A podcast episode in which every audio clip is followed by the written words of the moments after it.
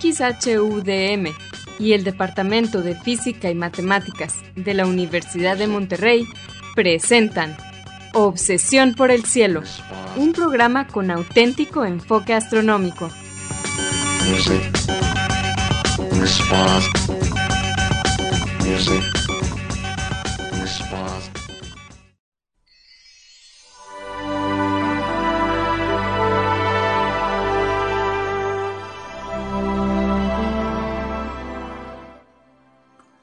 Muy buenas tardes. Sean todos bienvenidos a Obsesión por el Cielo, el único programa con enfoque astronómico y de exploración espacial en la ciudad de Monterrey y en la República Mexicana.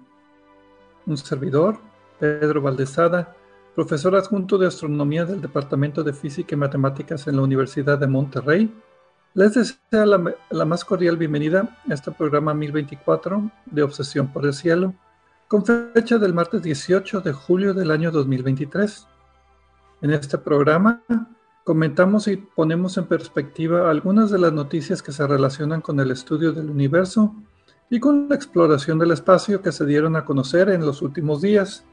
Y para eso quiero darle la bienvenida a mi confitrión Edgar Arbada. Buenas tardes, Edgar. Hola Pedro, muy buenas tardes y buenas tardes a todos nuestros amigos. Gracias por acompañarnos en un programa más de Obsesión por el Cielo que esperamos les guste mucho y sea súper agradable para todos ustedes. Como siempre, aprovecho para mandarle un saludo a algunos de nuestros amigos allá en Radio DEM que nos ayudan a que la transmisión salga como todos los martes de 7 a 8 pm por el 90.5 de FM Radio DEM en la ciudad de Monterrey. Hoy tenemos seleccionado, eh, seleccionados a Antonio Cobos, eh, perdón, a Vicente Magallanes, a Sales Simón y Asgard Banda.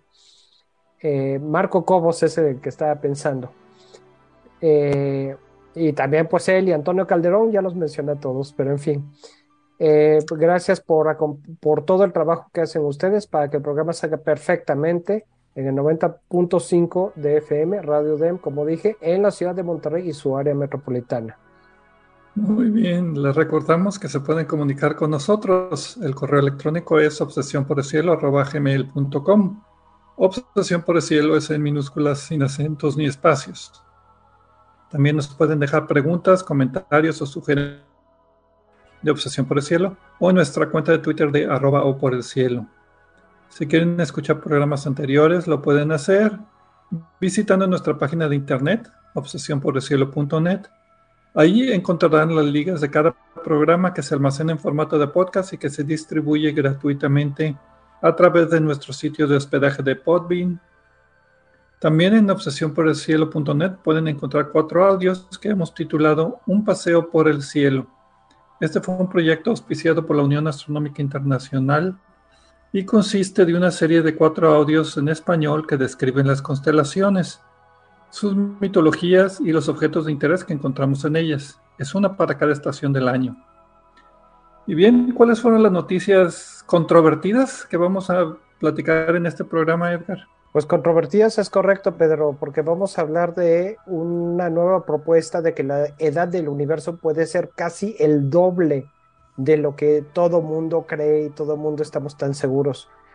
Y también vamos a hablar de otra cosa muy interesante, igualmente controvertida, las estrellas obscuras. Este programa va a estar muy bueno.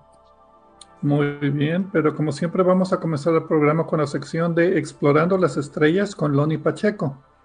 En esta sección, Loni, que es el anfitrión del canal de YouTube de Cielos Despejados, nos platica sobre los eventos astronómicos más vistosos que observaremos en el cielo en esta siguiente semana.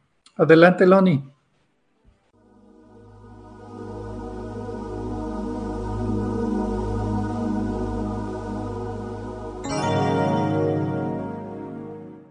Hola amigos, soy Pablo Loni Pacheco, instructor de astronomía en el Observatorio de las Termas de San Joaquín, donde me encuentran todos los fines de semana.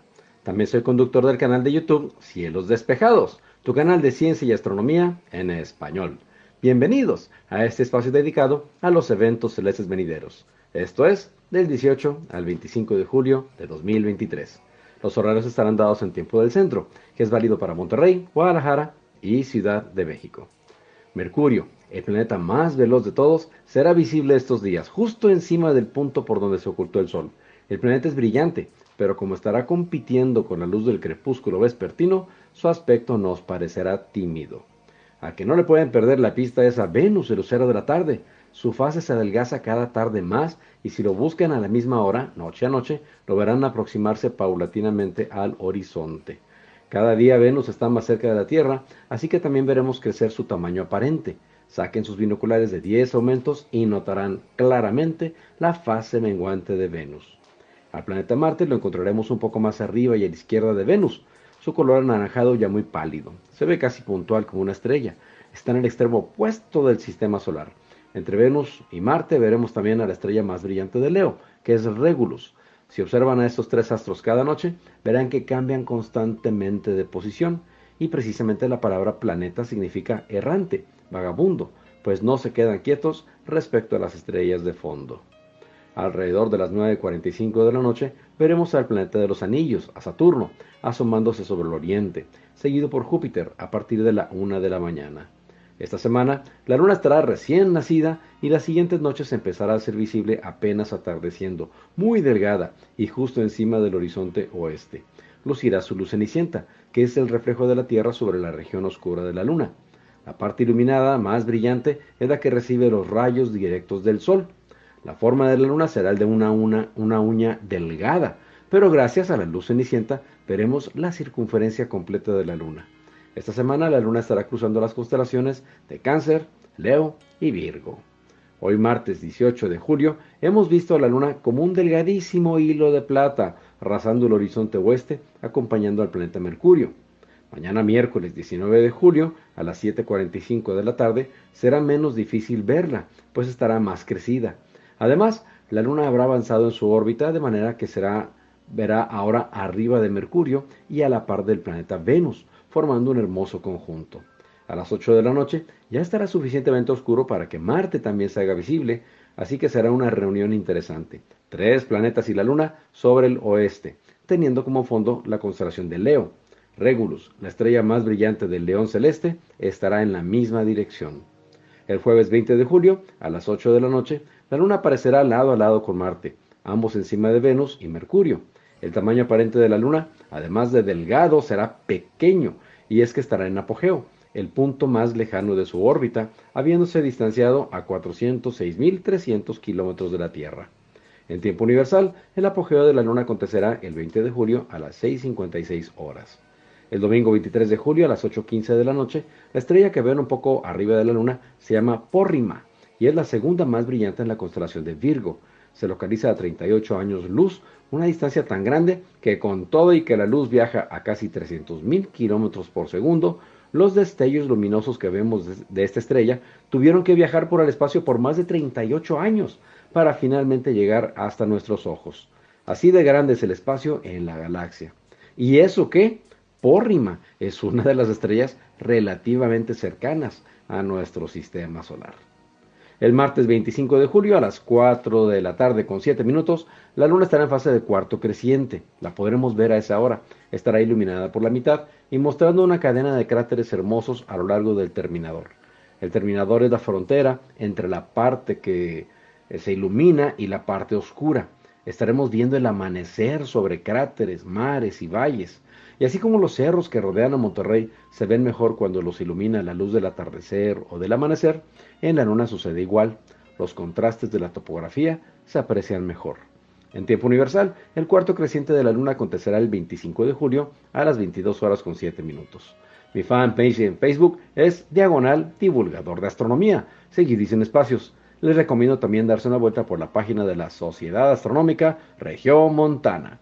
Los espero la próxima semana en Explorando las Estrellas con Loni Pacheco. Yo como siempre agradezco su amable atención y les deseo cielos despejados.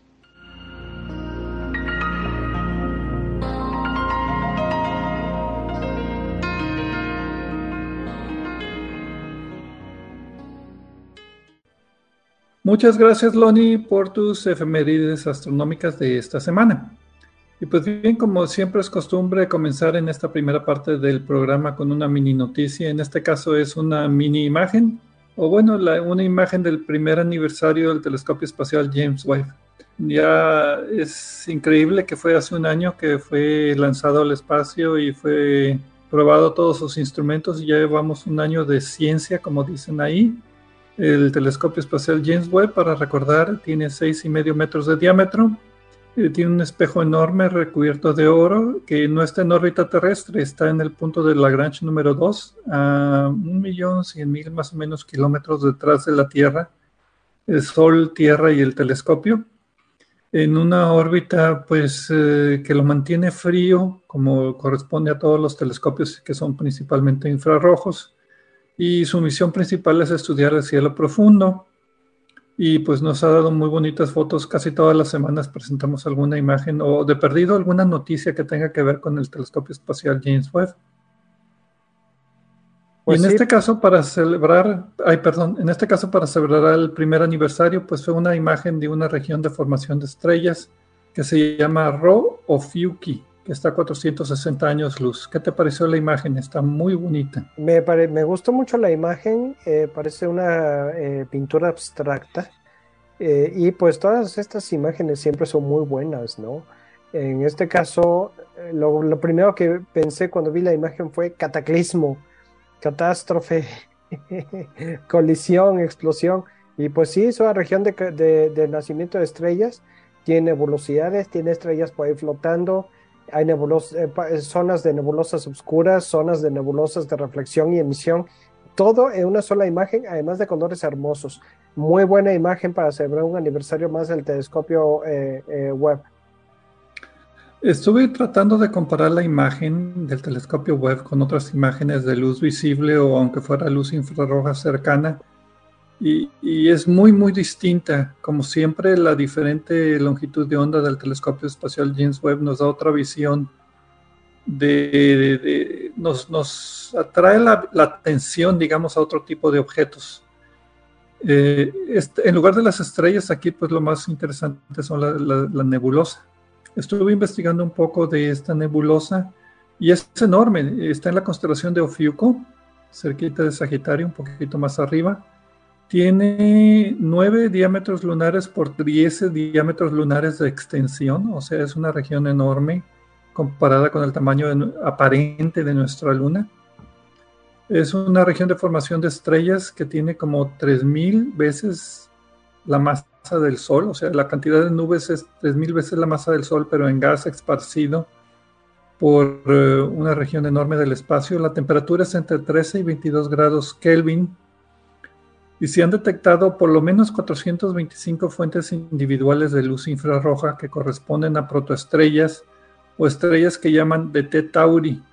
Son estrellas tipo solares que están en sus principios, en sus pininos, están, naciendo la mayoría tienen discos circunplanetarios o circunestelares muy, pues muy, muy, muy extensos, todavía no se han compactado en sistemas solares como, como el nuestro. Y se estima que la edad sea entre 100.000 años y un millón de años de antigüedad para estas estrellas. Entonces es una región pues muy parecida a la región de formación de estrellas de la nebulosa de Orión. Creo que hasta la distancia es parecida aunque la dirección del cielo es opuesta, está en otro brazo de la galaxia. Entre, lo que veíamos de las, de las eh, nebulosas que viste, lo que llamó la atención son unos jets de materia que están en rojo en la imagen, que son de hidrógeno molecular, hidrógeno muy frío que ya ha sido pues eh, capturado como moléculas, no son átomos de hidrógeno, son dos átomos de hidrógeno juntados para formar una sola molécula.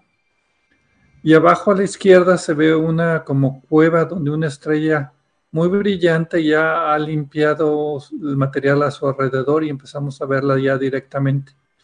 Si contamos las estrellas, creo yo conté 55 estrellas en la imagen. Me puse a verla con tanto detalle que me puse a contar estrellas ahí en esa imagen. Es que tiene mucho detalle, Pedro, y créeme, se te escaparon varias. no sé si estabas haciendo trampa y estabas viendo un atlas estelar o una, eh, una placa fotográfica. Estaba eh, tratando de compaginar lo que veía con las otras imágenes que había visto de esta región y ahí es donde me perdí. Pues sí, como quiera, no sé si la vayas a... Yo tengo otra imagen ya para el, el cuando saquemos el tweet, Por cierto, eh, los que estaban esperando el tweet de esta semana no salió porque tuvimos un pequeño incendio en nuestro centro de datos. También la página web estuvo fuera un rato. Una disculpa a todos ustedes, pero ya estamos trabajando normalmente eh, en la página web donde está el audio que mencionabas de un paseo por el cielo y todo lo demás, y los programas, los vínculos de los programas, pero el audio del podcast sí salió, sí se publicó a tiempo, como siempre. Y también les quiero pedir de paso una disculpa rápido por un poco por la calidad del audio. Eh, inesperadamente tuvimos que salir de viaje y pues a veces las conexiones en los hoteles y esas cosas no son tan buenas como queremos, pero aquí estamos haciendo nuestro mejor esfuerzo para que el programa salga y lo disfruten todos ustedes. Concentras en el contenido, no la presentación. Exactamente, Pedro. ok, vamos, vamos entonces a una pequeña pausa y regresaremos a hablar de los temas controvertidos acerca de la edad del universo. Eso nos toca primero, a ver qué tan viejos somos. No se vayan, regresamos.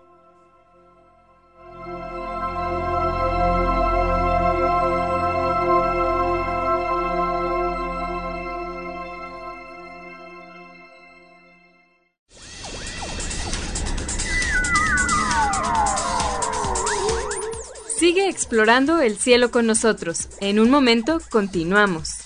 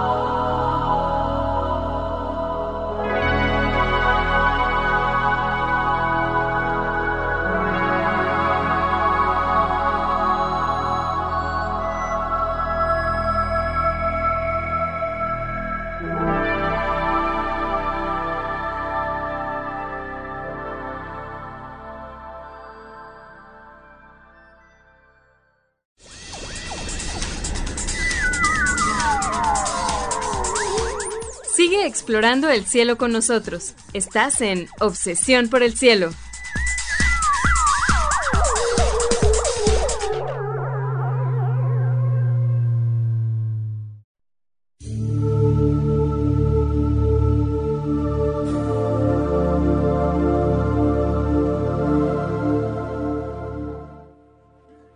Regresamos a Obsesión por el Cielo con las noticias astronómicas de esta semana. Un servidor, Pedro Valdés y Edgar Armada.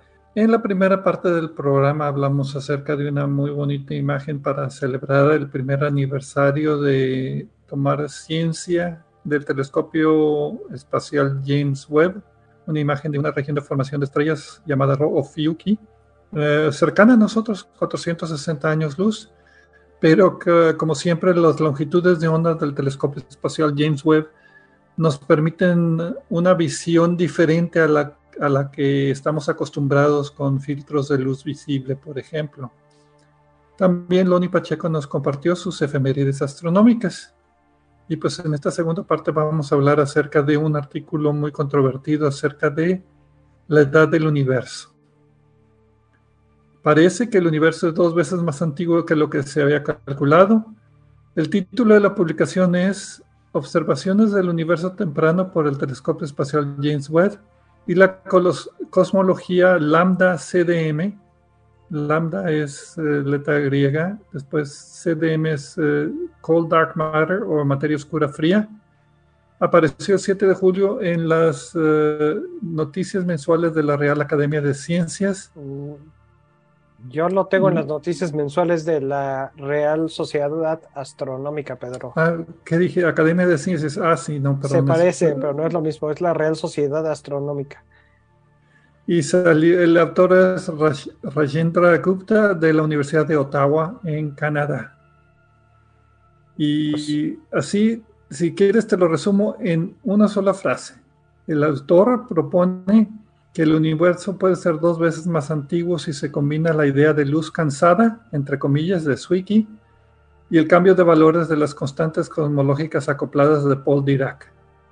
Ándale, ahí está. Todo, todo eh, resumido en una sola pero hay, que desempacar esto. Eh, hay que desempacarlo con mucho cuidado y de paso le voy a decir al autor que te contrate para escribir los abstracts. Como quiera. Aquí tenemos eh, bueno, ¿por dónde empezamos, Pedro?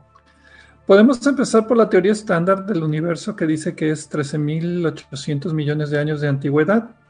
Es la teoría que se llama de lambda cold dark matter o lambda es la constante cosmológica y materia oscura fría, porque hay varias opciones que la materia oscura esté caliente, que no tenga un lambda, etcétera, etcétera. Pero esta es la teoría normal de la expansión del universo después de un Big Bang.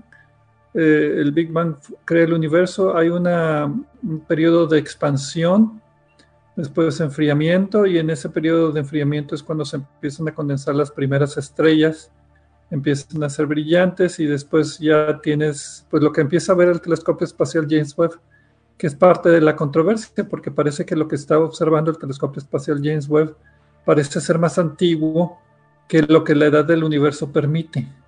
Está observando galaxias, por ejemplo, que ya están bastante bien construidas para tener nada más 300 millones de años de antigüedad, que es lo que se estima que sea la edad de esas galaxias basadas en la teoría estándar del Big Bang. Esta teoría estándar del Big Bang tiene dos anclas. Una es la expansión del universo medida por supernovas de tipo 1A, que son estrellas enanas blancas que sobrepasan su límite de Chandrasekhar y explotan. Son candelas estándar que nos permiten medir distancias. De ahí hemos medido la velocidad con que se, se aleja de nosotros y hemos encontrado de que se necesita otra, otra ancla, que es esta expansión del universo por la energía oscura.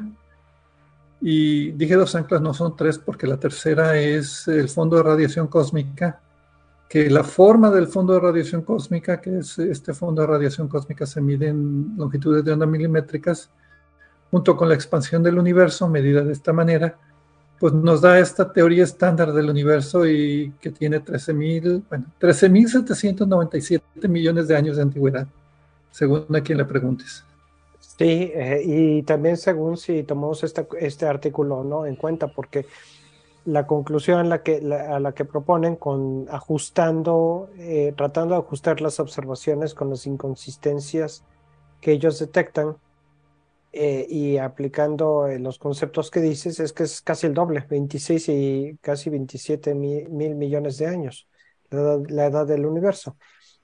quiero hacer un breve paréntesis, Pedro. La teoría de la luz cansada es un mecanismo hipotético que fue propuesto por el astrónomo suizo Fritz Zwicky, como dijiste, lo que él eh, sugería era que tal vez los fotones perdían energía eh, cuando chocaban con partículas eh, en su viaje de las estrellas y de las galaxias más lejanas hasta, hasta nosotros, partículas en el espacio intergaláctico e interestelar y que esto hacía que el corrimiento al rojo fuera mayor al que, a, lo que realmente se pensaba que era debido a la expansión del universo.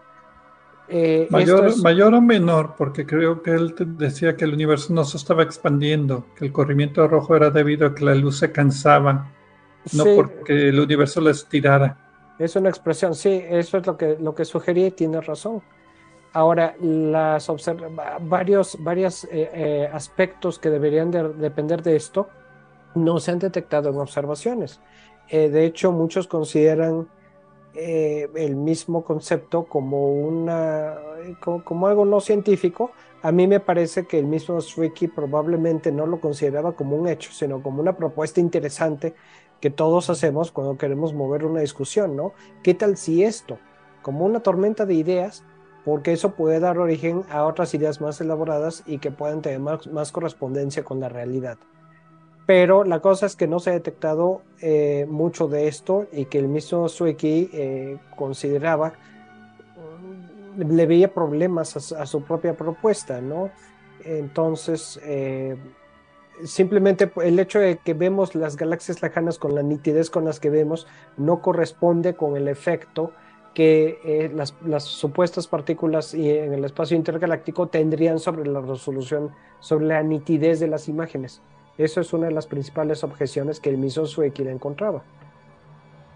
Otra era de que eh, el fondo de radiación cósmica, la forma que se ha medido, y se ha medido muy bien este fondo de radiación cósmica, es la, parte, es la cortina que más lejana podemos ver con radiación electromagnética. Es cuando el universo se hace transparente y podemos ver grumos de materia ligeramente más caliente, más fría, o bueno, grumos del universo más caliente, más frío.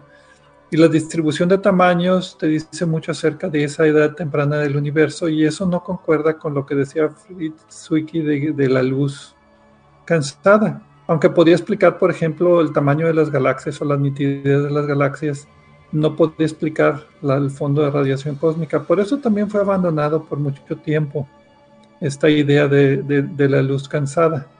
Y aquí lo que hizo el autor Gupta es que volvió a retomar esa luz cansada y la mezcló con la teoría de expansión del universo normal.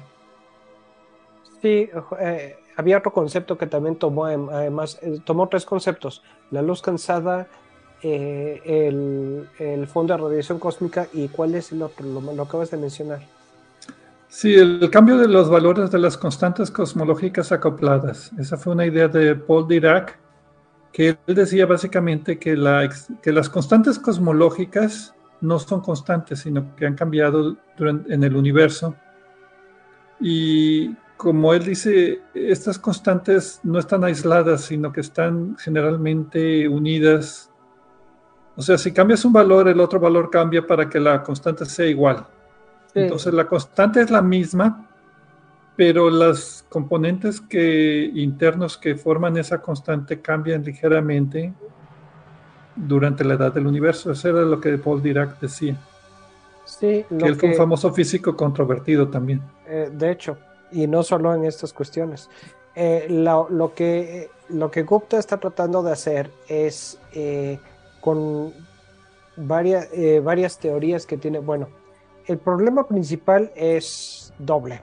Por una parte hay estrellas muy antiguas que vemos y detectamos y cuesta un poquito de trabajo ver que escenas estrellas eh, con bajo contenido de metales como HD 14283, la conocida estrella de Matusalén, eh, que es una de las estrellas más antiguas que se conoce y que tiene, es casi tan vieja aparentemente como el universo mismo, eh, casi no haría tiempo para que se formaran estrellas de este tipo y es una estrella población 2, lo que quiere decir que se formó a partir del material que ya había sido procesado en otras estrellas.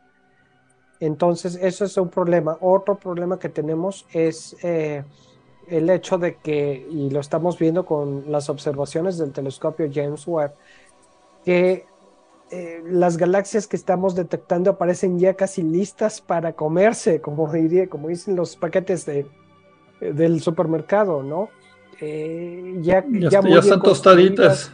Ya muy bien construidas, con mucha estructura, eh, como, si se, como si se hubieran formado antes. Y las, hay algunas propuestas para explicar esto, pero también hay quien dice que las estrellas no tuvieron tiempo, las galaxias no tuvieron tiempo para formarse parece que esa estrella o las galaxias se formaron rapidísimo y nadie sabe cómo. Y esto de nadie sabe cómo es relativo, porque sí hay propuestas para explicarlo, pero es difícil explicarlo. O bien algo raro está pasando eh, porque no las galaxias en formación no están apareciendo en los datos del web como se esperaba que aparecieran. Están apareciendo ya casi como, eh, como si estuvieran prefabricadas en el universo, como si de repente aparecieron galaxias de la nada, ya hechas. Y esto es problemático. Entonces, para tratar de explicar estas dos discrepancias, eh, Gupta está tratando de incorporar algunos conceptos como el de la luz cansada, el que mencionas de Paul Dirac y el fondo de radiación cósmica y tratar de hacer que todo encaje. Porque como tú dices, el cambiar un factor afecta a los demás. Y, lo interesante es que cuando cambia todos los factores para que en su modelo, en su propuesta encaje, entonces le sale que la edad del universo es alrededor de 26.700 millones de años, que, oh sorpresa, es casi el doble de lo que antes se creía. Y esa es básicamente la propuesta y la justificación que tiene.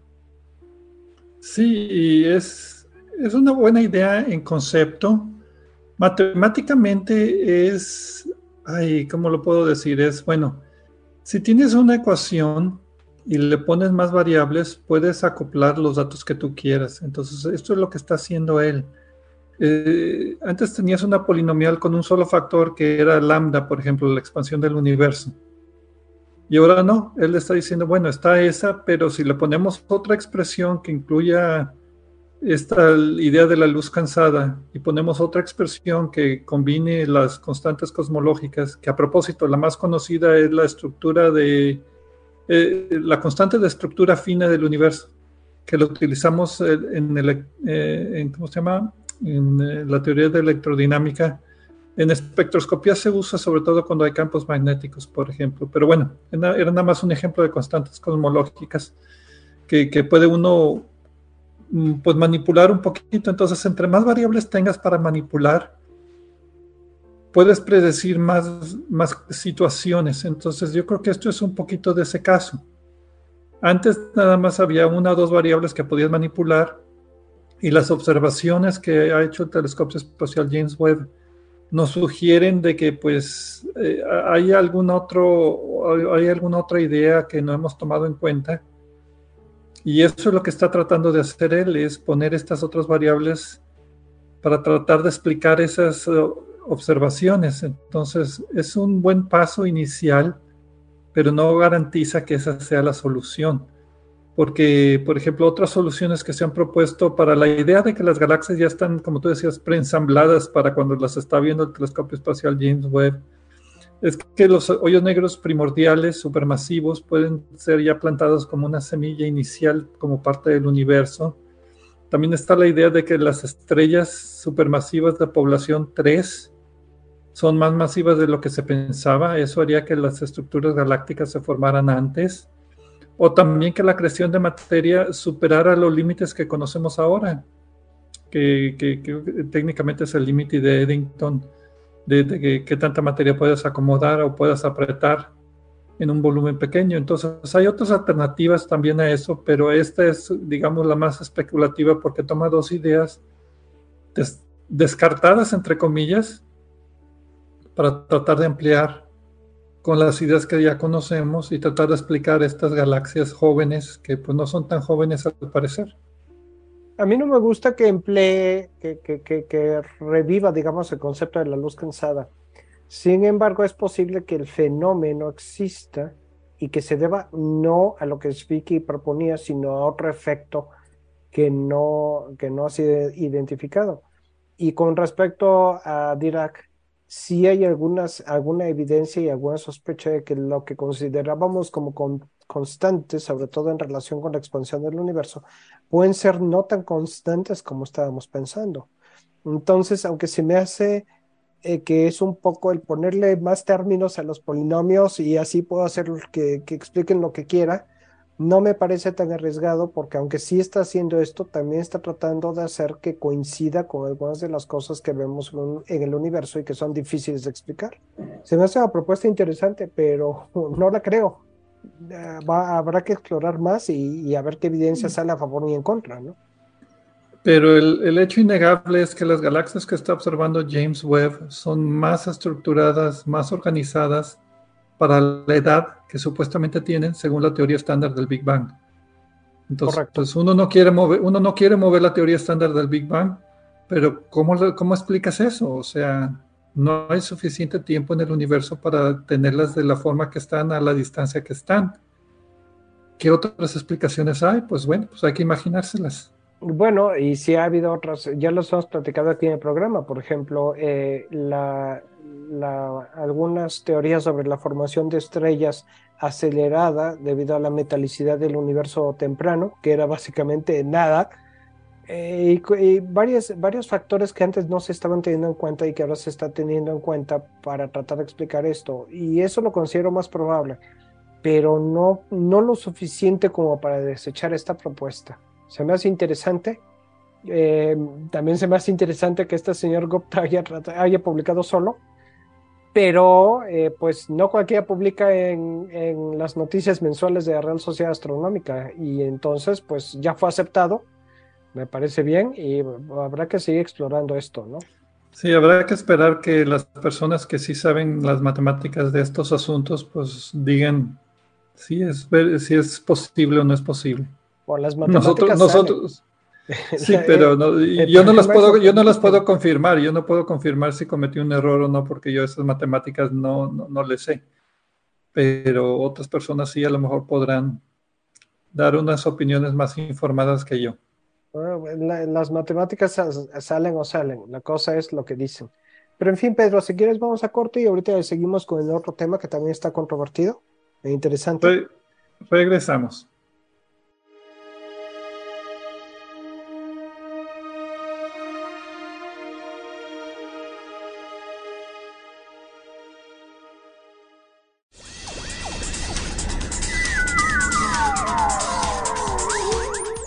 Explorando el cielo con nosotros. En un momento continuamos.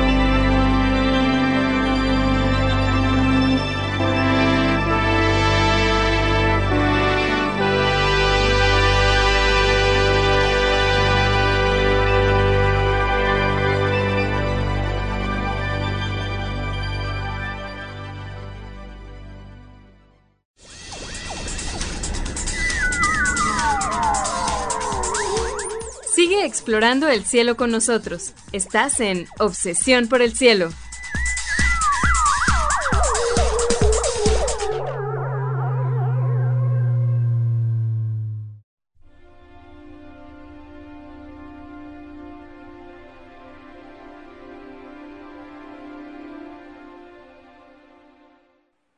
Regresamos a Obsesión por el Cielo con las noticias astronómicas de esta semana.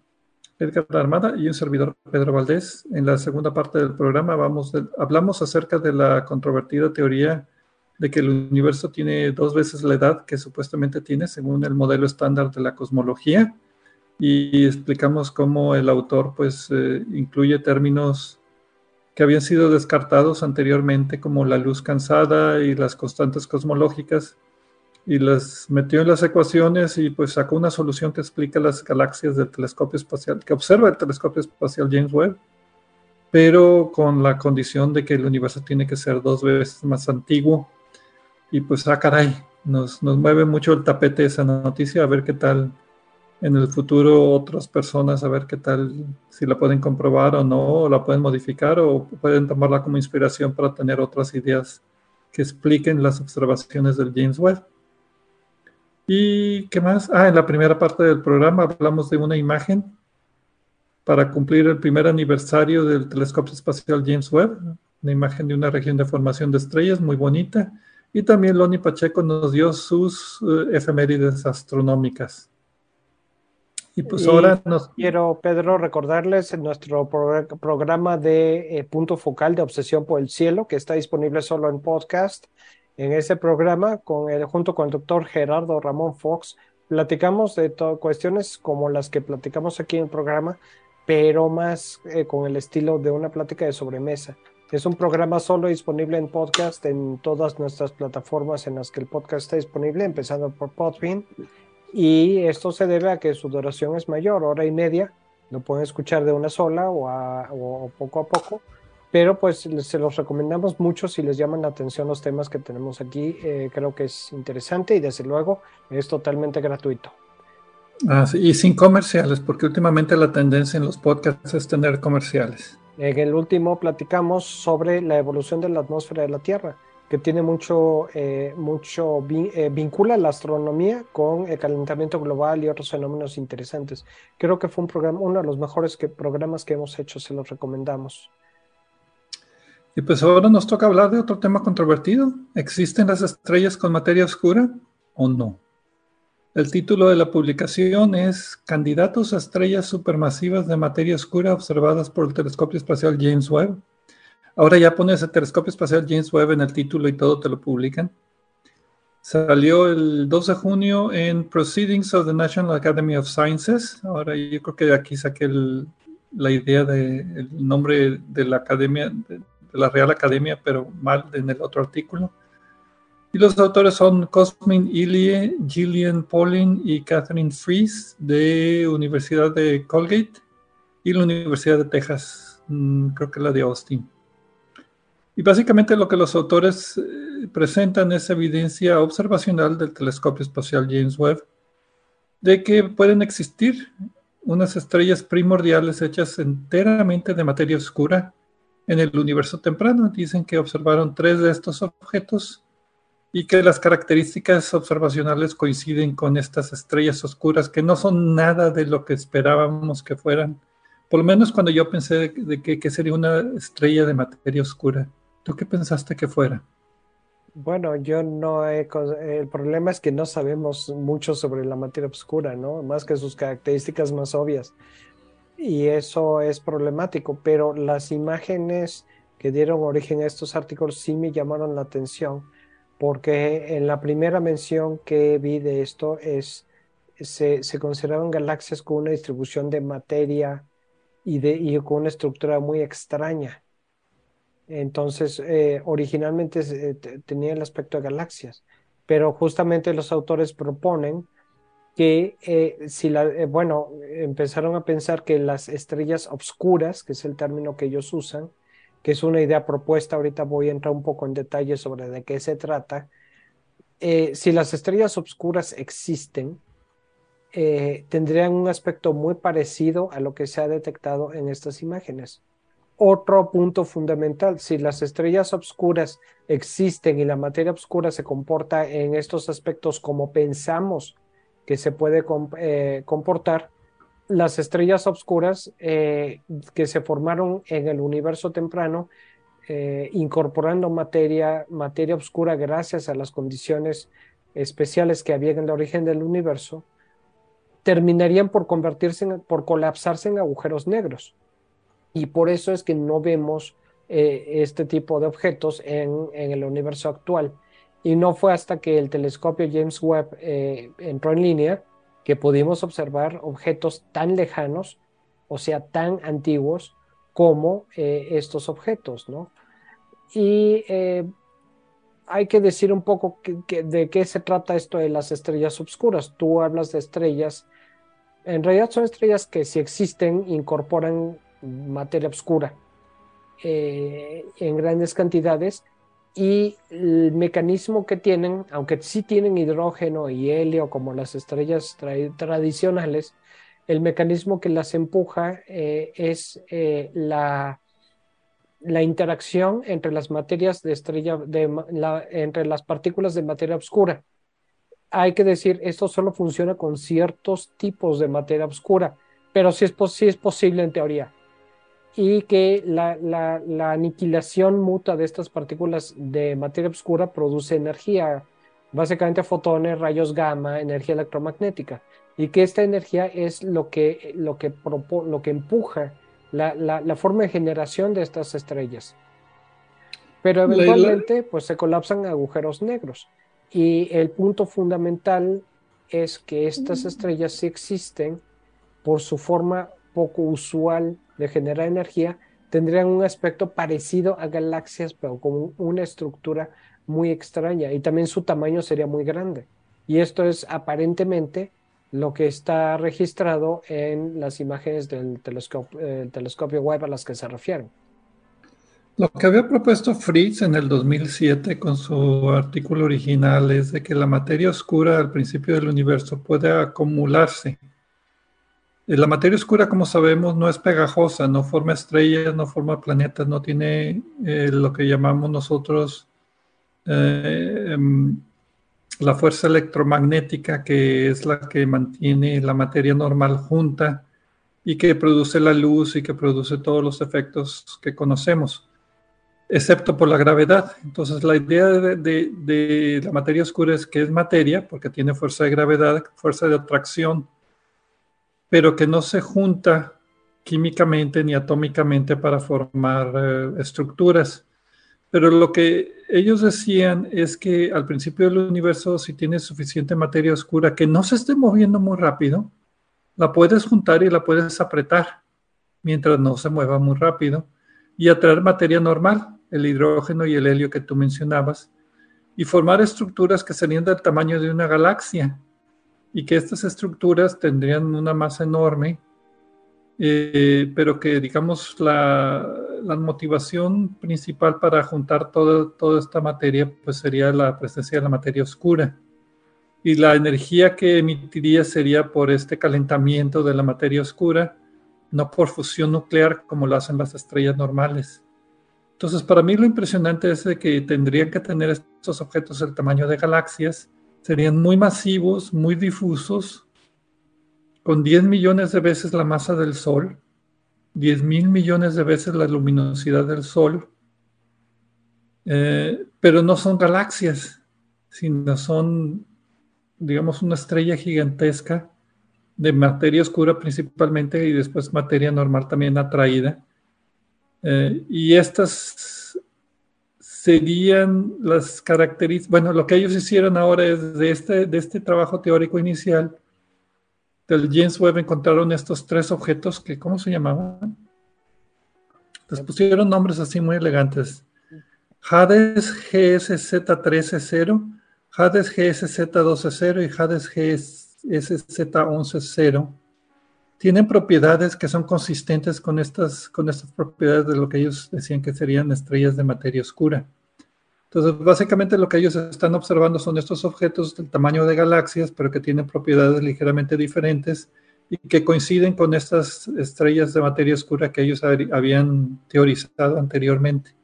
Sí, eh, y, con las, propiedades que estas estrellas, si es que existen, tendrían.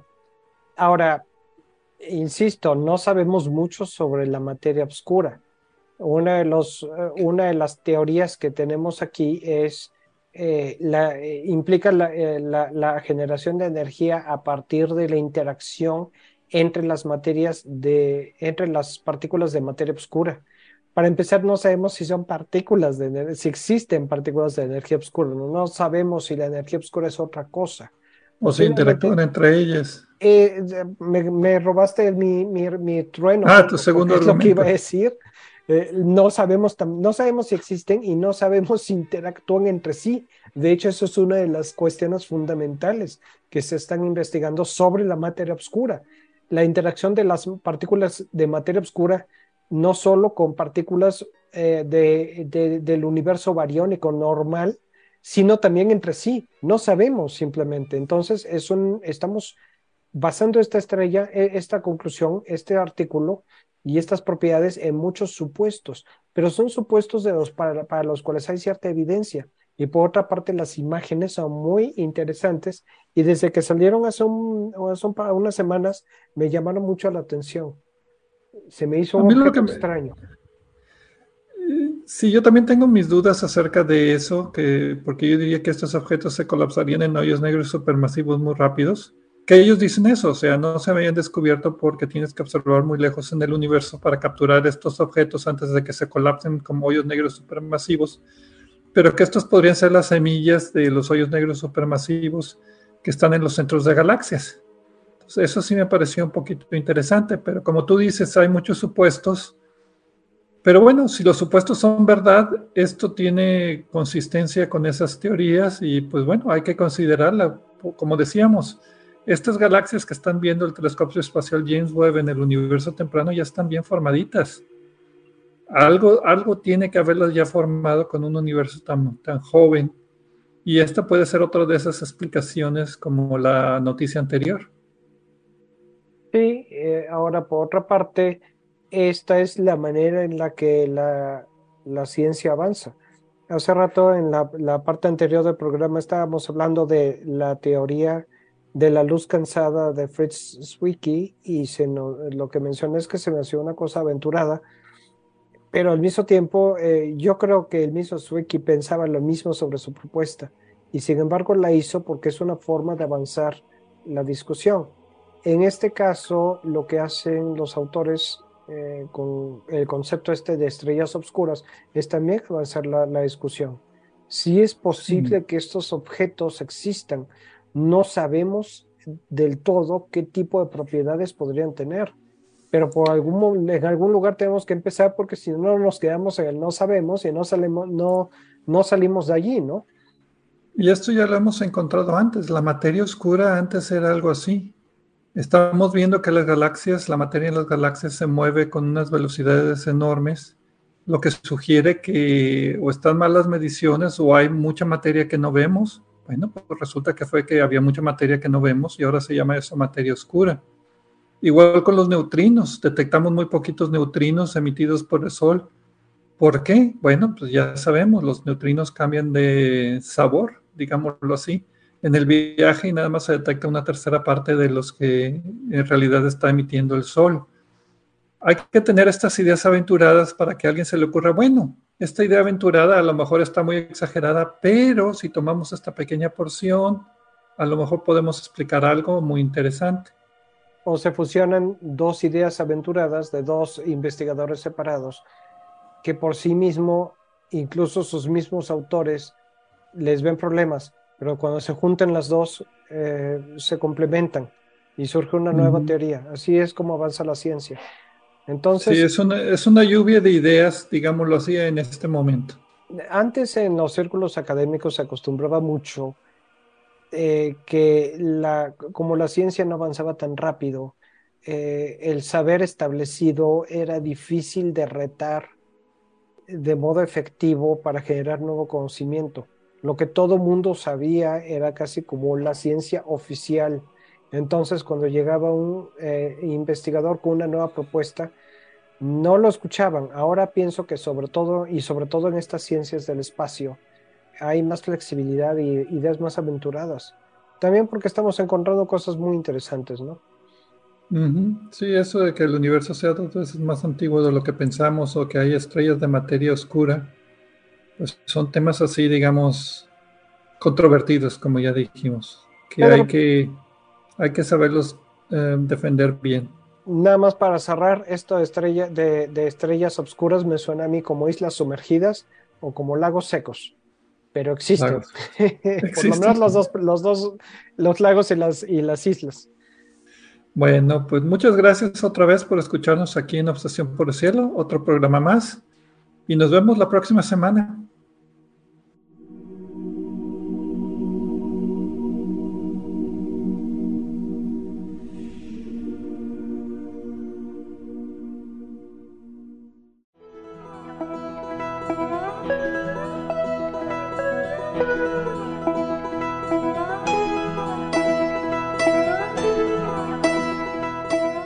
Les recordamos que a través de nuestra página en Facebook de Obsesión por el Cielo pueden encontrar vínculos a sitios con más información sobre el programa de cada semana.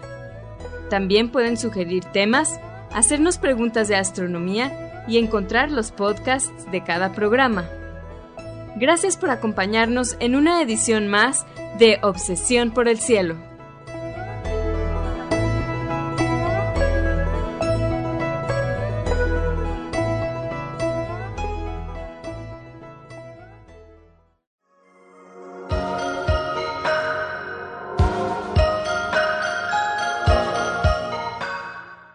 Sintonizas XHUDEM 90.5 frecuencia modulada, 3000 watts de potencia, transmitiendo desde el Laboratorio de Medios de la Universidad de Monterrey. Avenida Morones Prieto 4500 Poniente, Colonia Jesús M. Garza, San Pedro Garza García, Nuevo León, México.